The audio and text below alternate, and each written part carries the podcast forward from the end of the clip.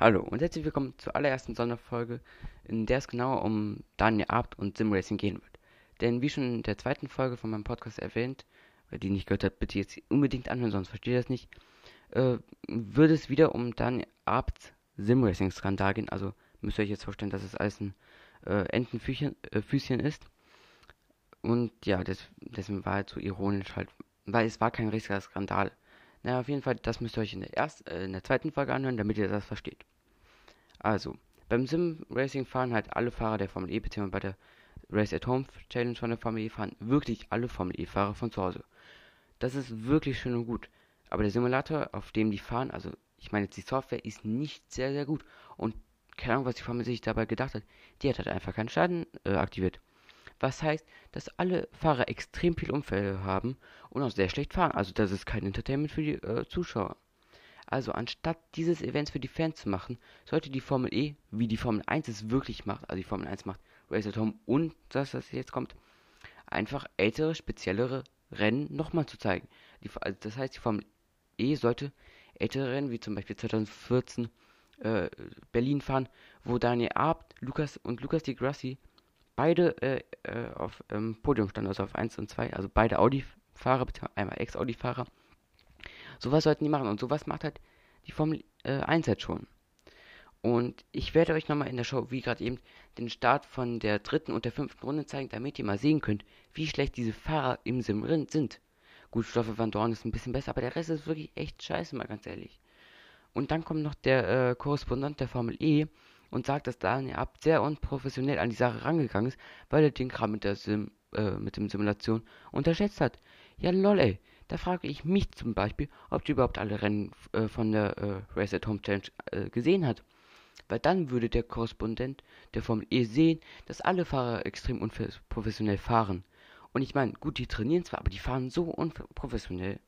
Wie dem auch sei.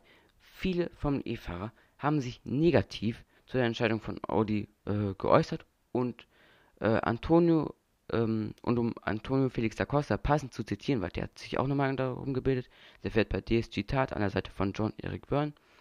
Jetzt kommt das Zitat: It's just a game, guys. We, we all know Daniel Abt uh, as a fun guy and a joker. Und wenn man sich die äh, Twitter-Seite von äh, Antonio anguckt, sieht man viele Tweets von Rennfahrern, die dieselbe Meinung vertreten. Die wollen halt einfach mehr fahren und nicht wegen so kleinen Sachen rausgebracht äh, äh werden.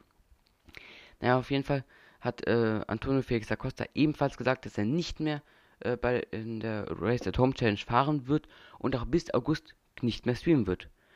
Auch andere Formel E-Fahrer werden nicht mehr streamen oder erst gar nicht mehr teilnehmen, das weiß ich aber nicht sicher.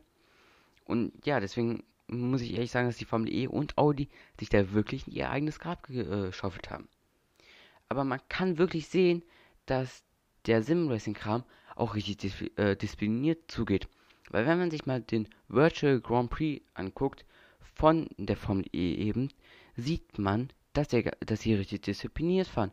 Die fahren nicht auf Schaden, die fahren nicht in Platzierung, die fahren einfach nur, damit die für die Zuschauer was Gutes haben. Die fahren richtig gut. Da ist nie sowas vorgekommen. Und ja, deswegen finde ich das von der Formel E generell sehr, sehr dumm, dass sie sowas überhaupt gemacht haben. Die, äh, der Gedanke mit der äh, mit UNICEF ist bestimmt gut, aber die Umsetzung ist nicht wirklich äh, gut.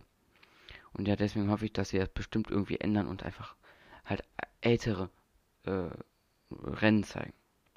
Naja, auf jeden Fall, das war's mit der ersten Sonderfolge von meinem Podcast, beziehungsweise von zu Folge 2. Ich wollte das einfach mal so im Raum stehen lassen und man sollte auch, äh, sich auch äh, nicht immer auf die Nachrichten verlassen, sondern man sollte das direkt aus erster Quelle ähm, halt nehmen, sowie von den Beteiligten. Äh, und ja, ihr sollten sich jetzt nicht auf, komplett auch auf mich verlassen, deswegen sage ich euch nochmal, guckt euch das, äh, die Videos von Daniel Abt und The Race an und guckt euch auch auf jeden Fall die Twitter-Seite von The Race an. Da seht ihr so viele mehr Sachen, äh, die genau dafür da sind. Und ansonsten würde ich jetzt nochmal sagen, äh, schöne zwei Wochen und dann sehen wir uns bald wieder und haut rein.